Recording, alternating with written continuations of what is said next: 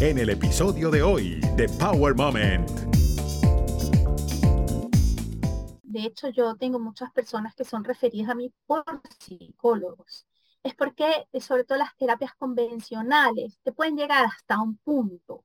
Y es como se, se hace un nudito que el terapista no logra entender dónde es que está la base o por qué es tan recurrente un comportamiento o un patrón dentro de la persona.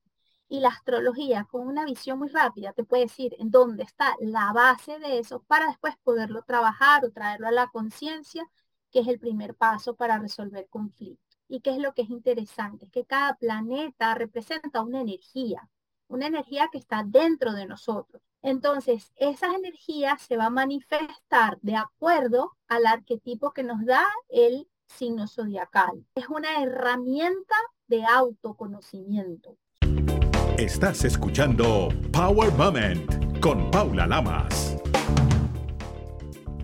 El mismo Día de Reyes, conmemorado por países como España y México con expresiones culturales y artísticas, se celebra una efeméride asociada a Melchor, Gaspar y Baltasar quienes, a través de la interpretación de los movimientos de los astros en el cielo, lograron llegar hasta el encuentro con Jesucristo recién nacido. Ellos eran denominados los astrólogos de la antigüedad.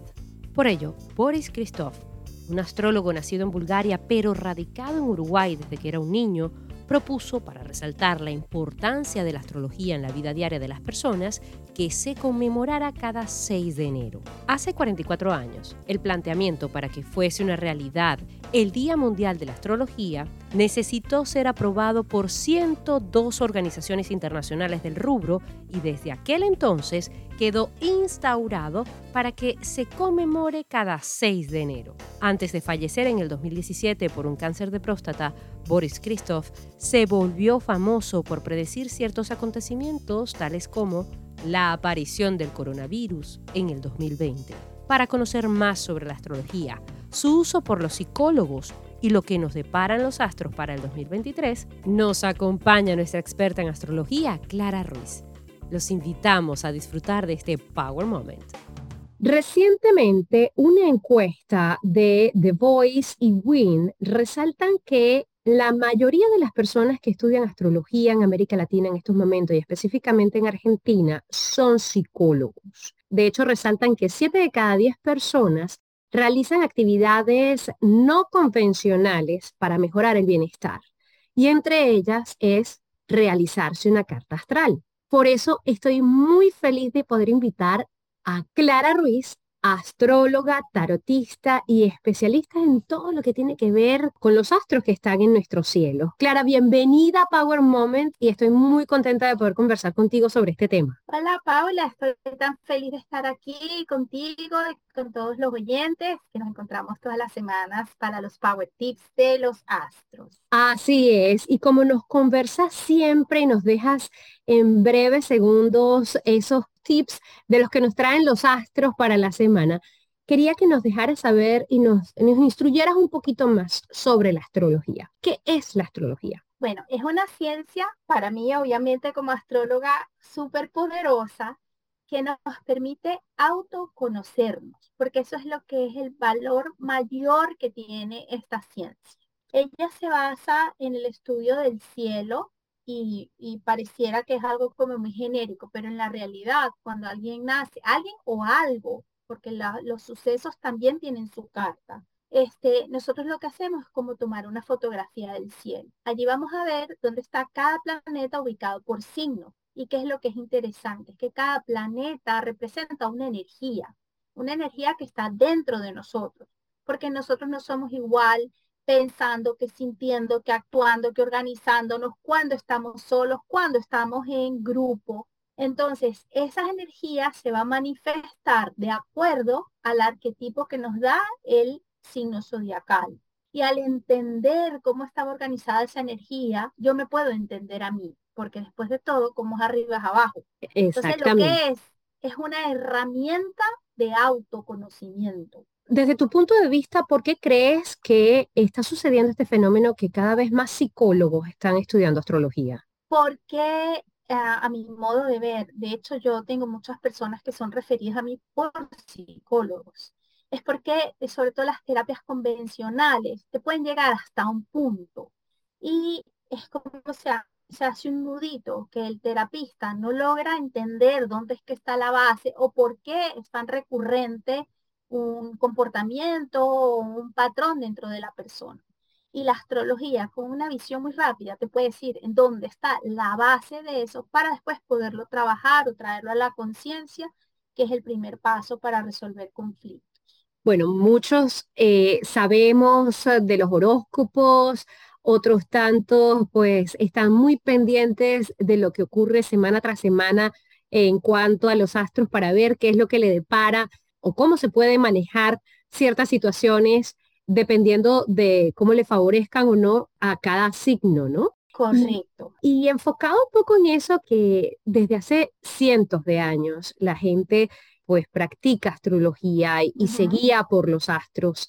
Desde tu punto de vista, ¿has podido analizar de alguna forma cómo viene este 2023 para cada uno de los signos? Sí, claro que sí. Bueno, como te dije antes, nosotros levantamos cartas para las personas y para los eventos y el comienzo de este año, aunque tengo que aclarar que para la astrología el primero de enero realmente no significa nada desde el punto de vista astrológico. ¿Por qué? Porque eso es un día que no está sincronizado con absolutamente nada, no coincide con una luna, con el comienzo de una estación, sino que él está en el medio del invierno. Entonces, pero eh, mundialmente es un comienzo de un ciclo y por eso lo estudiamos. Este año viene con muchos cambios en general. Vamos a ver este, muchos asuntos que tienen que ver con las estructuras, con los sistemas de poder, con los gobiernos, presidentes que pueden estar en problemas muy serios debido a que esas bases y no fueron construidas muy sólidamente y no sé cuántos políticos pueden tener bases construidas verdaderamente sólidas y con principios rectos y coherentes, pues van a ser descubiertos, eso se va a mover. Eso a nivel general. Y a nivel personal, pues nosotros también nos vamos a ver muy confrontados con lo que son nuestras estructuras y sobre todo con estos temas de que yo digo o defiendo algo, pero que en mi vida personal no, no soy coherente con eso. Eso, eso va a ser un tema muy relevante durante este año en general para todas las personas. Y la otra cosa, como estamos empezando con Mercurio retrógrado, es también el tema de las comunicaciones, va a estar mucho sobre la mesa.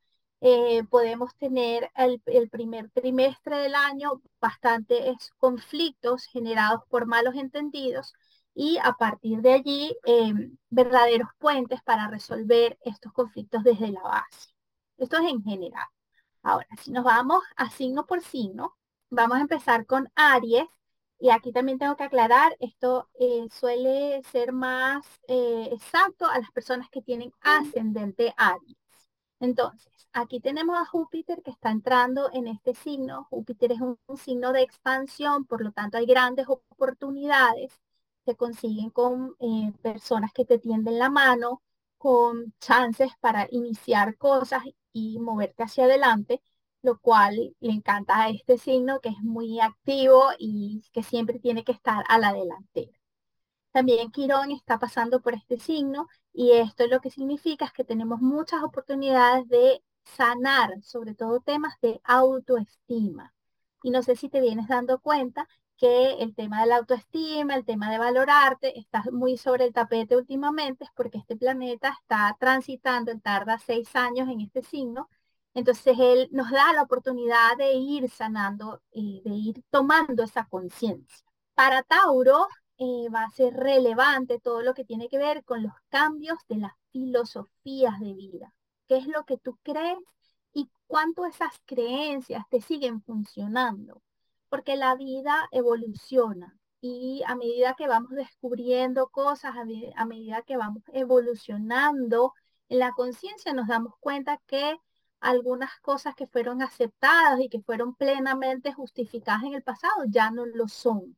Y esto es lo que este signo va a tener eh, que trabajar mucho durante este año, dejar atrás pensamientos, comportamientos que ya no son necesarios o que ya no son útiles para poder seguir avanzando. Géminis eh, empieza este año con muchísima energía. Tenemos a Marte allí en, el signo, lo que te da este, estar como eléctrico, querer hacer muchas cosas al mismo tiempo en lo que hay que tener cuidado, porque por allá hay un dicho que dice que el que mucho va abarca poco aprieta. Entonces, eh, saber manejar cuántas puertas abres al tiempo es muy importante. El lado un poco negativo de estas superenergías que puede haber una tendencia más alta de tener accidentes, sobre todo en cosas de lo cotidiano, por ejemplo, caminando, bajándote del carro, Em, operando ah, electrodomésticos, por lo tanto, eh, sobre todo en el primer trimestre del año hay que tener mucha atención a lo que estás haciendo. Y es un año súper intenso, las emociones van a estar a flor de piel para los geminianos, que a veces no saben manejar este contacto con lo emocional porque es un signo sumamente racional. También se les favorece todo lo que son contactos con nuevos grupos y adquisición o crecer, todo lo que tiene que ver con el manejo de las tecnologías. Para cáncer, ah, cáncer tiene la casa 10, que es la casa de la independencia, es la casa del éxito, muy bien aspectada para este año, lo que le da muchas oportunidades para sobresalir.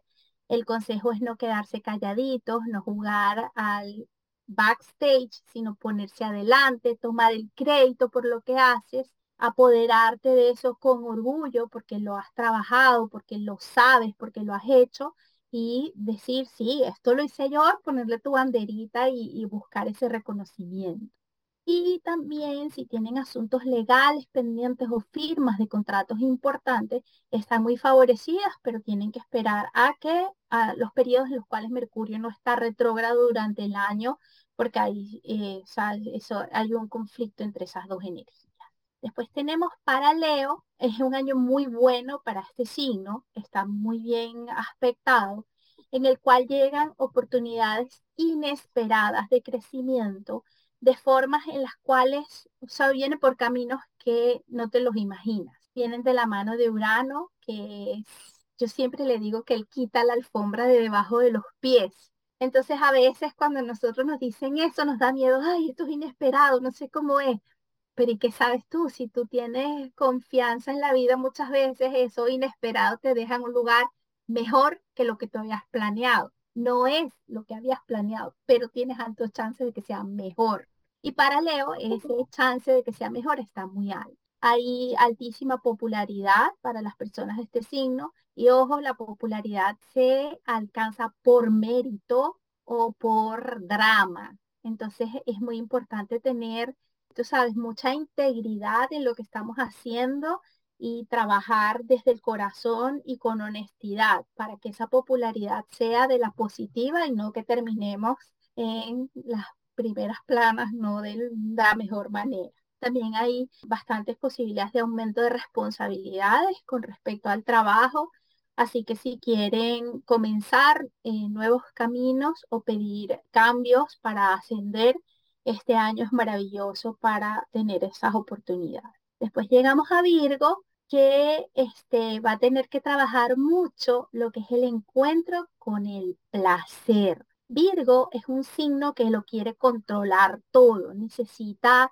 eh, manejar todos los detalles, que todo esté cuidado, perfeccionista y muchas veces en ese perfeccionismo se olvida de disfrutar el camino. Al final hay mucha frustración porque gastaste un montón de energía cuidando hasta lo más pequeñito y el retorno a veces no se compara con el esfuerzo que pusiste. Entonces, el aprendizaje aquí es que sí, claro que vas a dar lo mejor de ti y poner todo tu detalle, pero abrir el espacio para el placer, para hacer cosas que no tengan sentido, porque en ese no sentido, en ese no no para qué hay la posibilidad de que puedas ver salidas distintas a las que estás acostumbrado a tomar. Por eso las vacaciones son tan importantes. Ahí es donde nos aireamos y donde podemos venir con ideas frescas, nuevas y hacer cosas de manera diferente. Este signo también tiene muy resaltado para este año el salir de deudas que puedan tener o adquirir compromisos económicos importantes, como por ejemplo hipotecas, préstamos, que les vaya a servir para mejorar su situación de vida o para consolidar algo en lo que ya han venido trabajando. Y con este llegamos a la mitad del día. Ahora, en la otra mitad tenemos a Libra, que este, vamos a tener muchísima posibilidad de sanación de las relaciones de pareja, socios o amistades cercanas.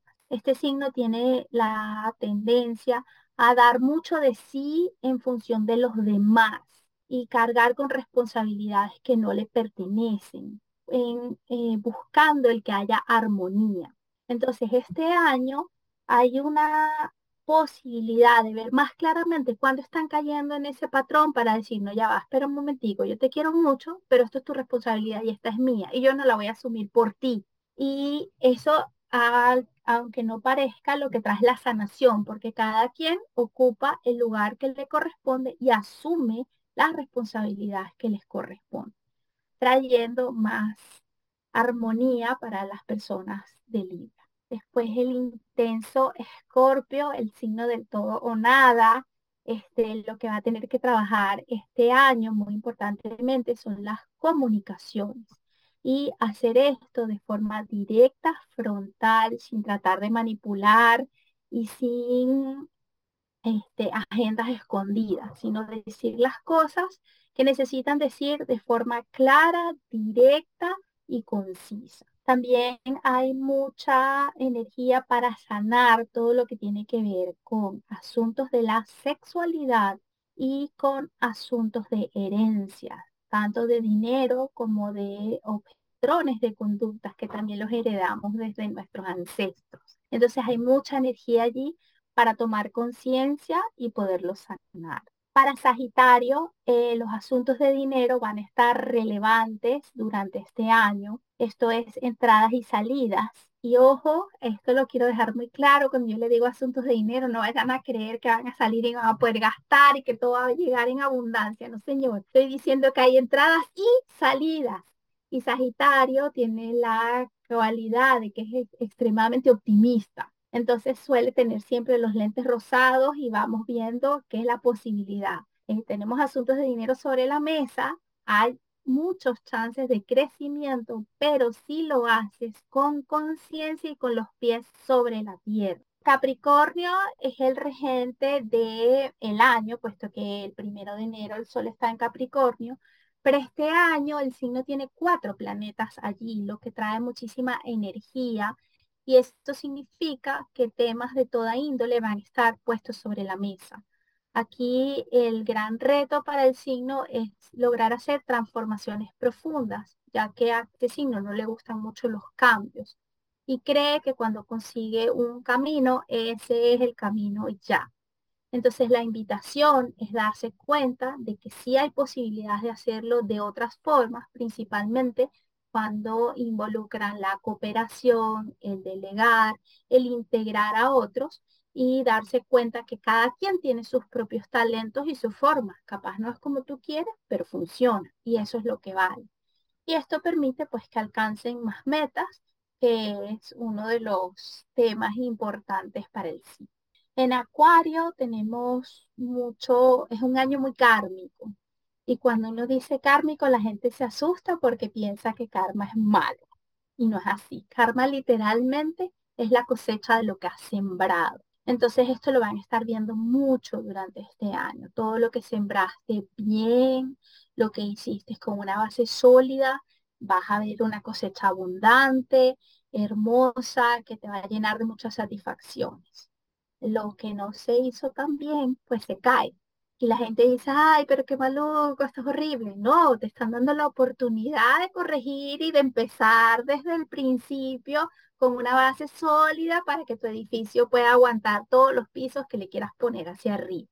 Este también va a haber como un poco de dificultad para hacerse para, para que seas visto y para que te entiendan. Es como que la búsqueda o la necesidad del año es cobijarte, es como estar un poquito escondido, no estar tan vibrante y resaltante como normalmente son los ascendentes acuario principalmente. Y esto hay que respetarlo. Los momentos de silencio están en nuestra cultura y el silencio puede ser un gran maestro y nos puede dar oportunidades enormes de conocimiento y de replanteamiento.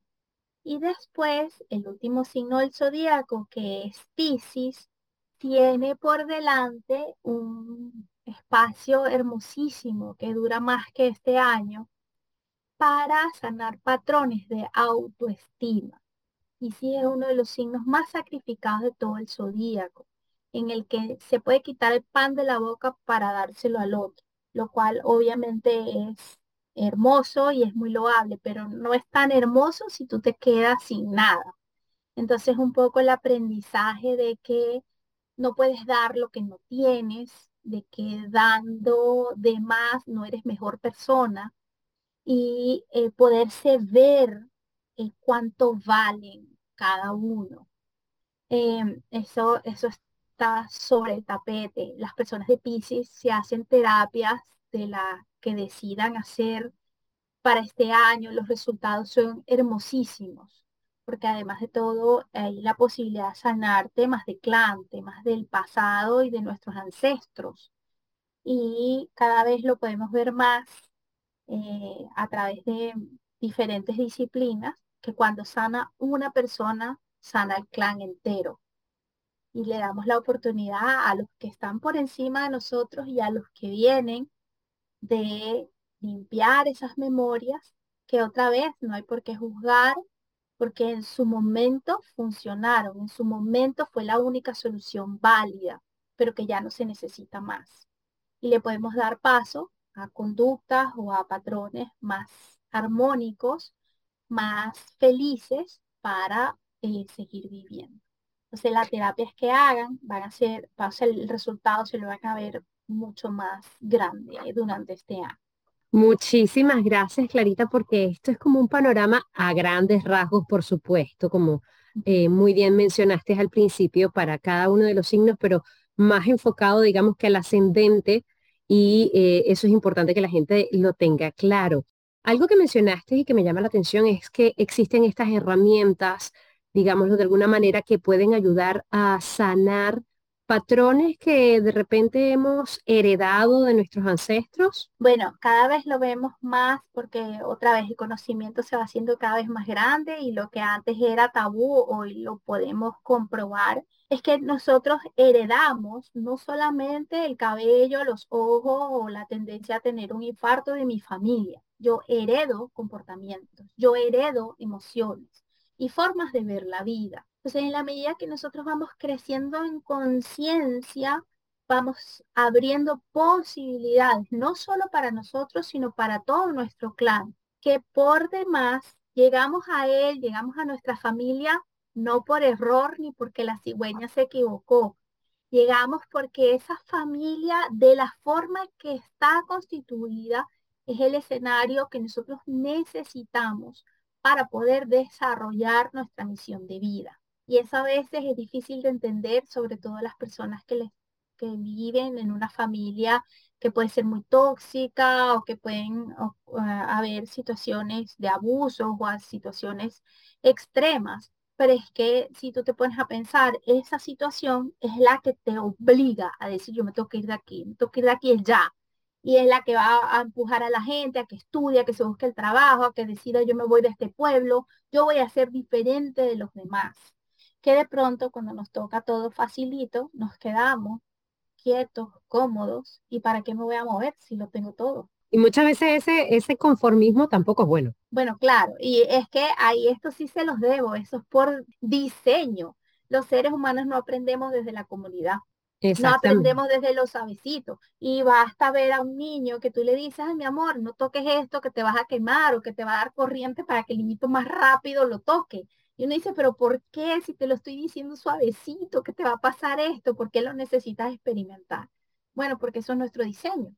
Y tenemos que retar, tenemos que retar las normas que hay para poder seguir avanzando. Entonces, cuando tú estás muy cómodo, no cambias. ¿Cómo llegas tú o cómo descubres tú que esta es tu misión de vida y por qué lo mezclas con el tarot? Uy, este, la realidad es que yo empecé con tarot. Eh, yo empecé a leer tarot cuando tenía nueve años. Por curiosidad. O sea, yo empecé literalmente con un encartado que venía dentro de una revista, creo que era Buen Hogar. Decía, aprende a leer las cartas. Yo dije, esto es lo mío. Y yo me lo compré y empecé leyendo cartas. Para mí era un juego cuando empecé a darme cuenta que a las personas que yo les leía las cartas me decía, wow, es que me dijiste algo que era verdad, que no sé qué, y decía, pero ¿cómo va a ser esto posible? Si es que yo tenía mi revistica que movía las páginas la, a ver, cuatro copas, tres de oro, ¿cómo tú me vas a decir que yo sé? Pero al, al final empecé a darme cuenta que sí, que ya había una información cada vez me fui depurando más a tratar de, no, no me interesaba saber si te vas a encontrar un carro rojo o vas a salir para una fiesta, sino cómo tú te conoces a través de esa información. Como yo soy muy racional, porque yo soy geminiana, entonces yo empecé a decir, no, es que yo todo esto lo digo o lo pienso porque yo conozco a las personas o porque yo tengo capacidad de leerte, entonces yo por eso te digo las cosas. Me voy por astrología, porque astrología es matemática. Y ahí no cabe mi interpretación. Y así fue como empecé a estudiar astrología. Al final me voy dando cuenta que todos los caminos conducen a Roma y que son eh, disciplinas que están absolutamente mezcladas, que son absolutamente compatibles, que son complementarias en muchas cosas. Y em, bueno, por eso me quedé con ellas dos. Disciplinas que son hermosas y, por cierto, que has descrito de una manera fantástica porque así dicen, la astrología es el arte de leer el cielo. Y creo que la mayoría hemos perdido ese contacto y de alguna forma quizás estos últimos dos años hemos estado tratando de recuperar ese cable a tierra y, y eh, con nuestros ancestros, como dices tú, para conocer un poquito más, no solamente de nuestro planeta, sino de toda la galaxia, de todo lo que hay en este universo maravilloso que no está en conflicto, es una armonía perfecta. Correcto, si te, das cuenta, la astrología de dónde nace, la astrología nace desde los antiguos, que eh, el observar el cielo era vital para la sobrevivencia. Y cuando ellos empiezan a darse cuenta, de cuando hay luna, el agua sube, o si hay este eclipse, hay sequías, tenemos que movernos. La vida dependía de eso, ya que no existía toda la, la protección que nos da las casas que tenemos hoy en día, o la comida en el supermercado y en un refrigerador. Entonces de allí viene. ¿Y por qué ahorita se, se pone relevante otra vez? Porque la pandemia nos hizo ir hacia adentro la pandemia y nos hizo tener silencio de tanto ruido en el que estamos inmersos permanentemente. Y cuando tú estás en silencio, empiezas a darte cuenta dónde está lo relevante. Empiezas a hacerte preguntas que van más allá de cómo voy a pagar la renta o si me visto de esta marca o de ninguna marca. Empiezas a darte cuenta. ¿Cuál sería el consejo poderoso que le puedes dar a todos los que están conectados ahora? El consejo poderoso es buscar hacia adentro y conocerse. Y eso no lo digo yo, lo dijo un gran sabio de la antigüedad. Conocerte a ti mismo y podrás caminar mejor.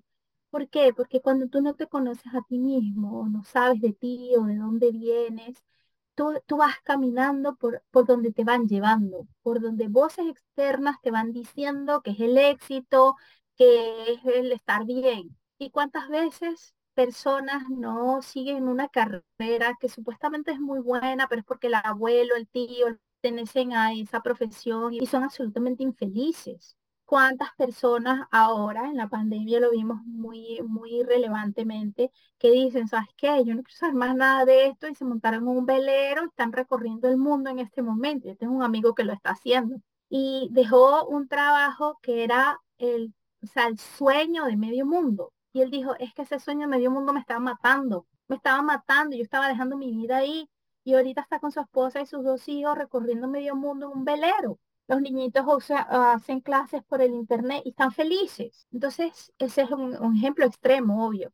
Pero para mí es muy relevante de ver cómo tú eres empujado a tomar un camino que no necesariamente está en congruencia con quien tú eres y con la necesidad de tu alma.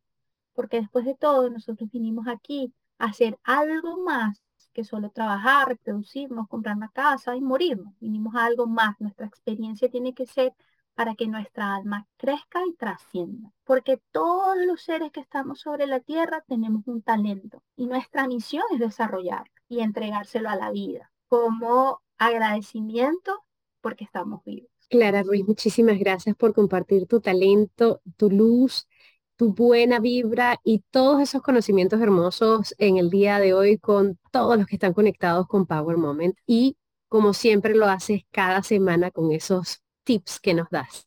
Gracias, Paulita, de verdad que es un placer estar aquí y pues nos vemos la próxima semana en los mini tips.